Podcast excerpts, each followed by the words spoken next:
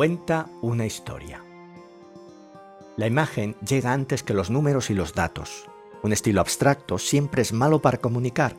Las frases deben rebosar de piedras, sillas, animales, sudor, ropa, cejas, hombres y mujeres con sus anhelos y pasiones.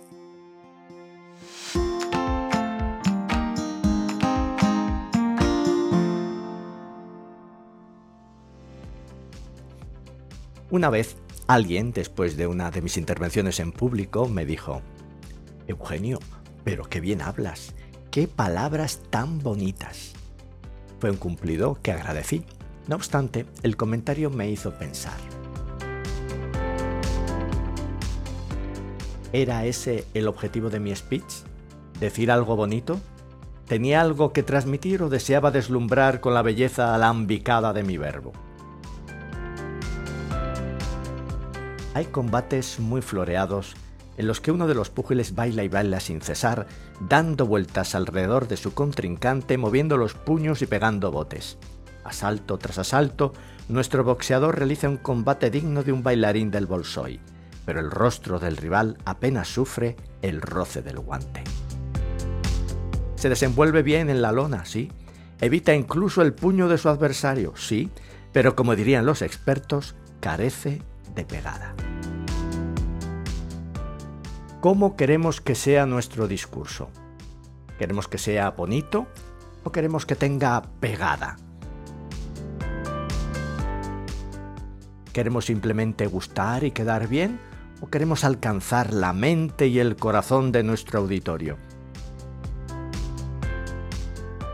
Yo no quiero que me digan eso de qué bien hablas. Quiero que me digan me has hecho ver las cosas de otra manera. Gracias. Esa idea ha sido fascinante. Propósito renovado. Eso es lo que quiero, alumbrar, no deslumbrar. Una historia, una vivencia propia o ajena, es la herramienta imprescindible para impactar en nuestro público. He sabido que las historias nos aprovisionan para la vida Vamos al cine, al teatro, leemos novelas porque queremos sentir emociones, vivir las experiencias de otras vidas. Queremos asombrarnos, reír, sentir escalofríos con aquello que nos cuentan. Veamos un caso práctico.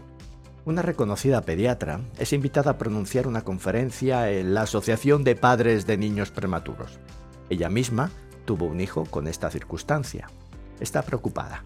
Falta una semana para el evento y todavía no sabe cómo enfocar su intervención. Ella piensa, tengo dos opciones. Por un lado, creo que lo mejor es apoyar con vivencias el discurso. Pero también tengo otra opción, sostener el discurso en una vivencia. En la primera opción, el hilo narrativo sería una suma de argumentos. Supuestos los saludos iniciales, nuestra pediatra iniciaría la intervención de la siguiente manera. Los cuidados del niño prematuro comienzan de inmediato, en la unidad de neonatos. Es el caso de uno de nuestros hijos, el mediano. En la segunda opción, el hilo es un acontecimiento. Diría algo así.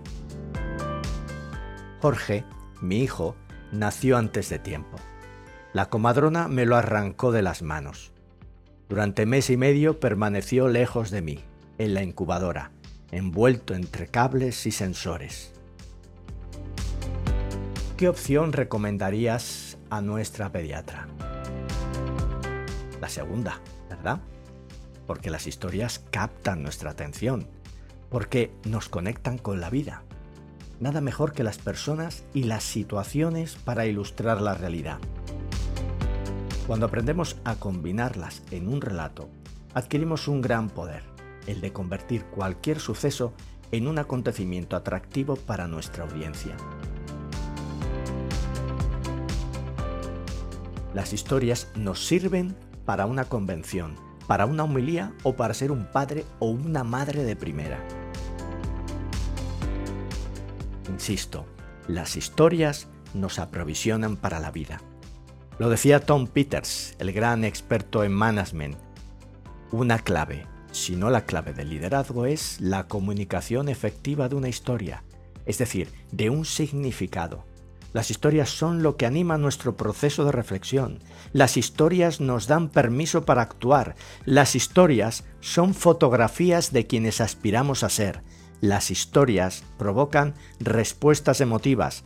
Las historias conectan. Las historias somos nosotros. Y Mircea Eliade, mitólogo, decía también, nosotros somos seres para la aventura. El hombre nunca podrá renunciar a que le narren historias. Así que conviértete en un recolector de historias, ya sean propias o ajenas, y utilízalas siempre para llegar a la mente y al corazón de las personas.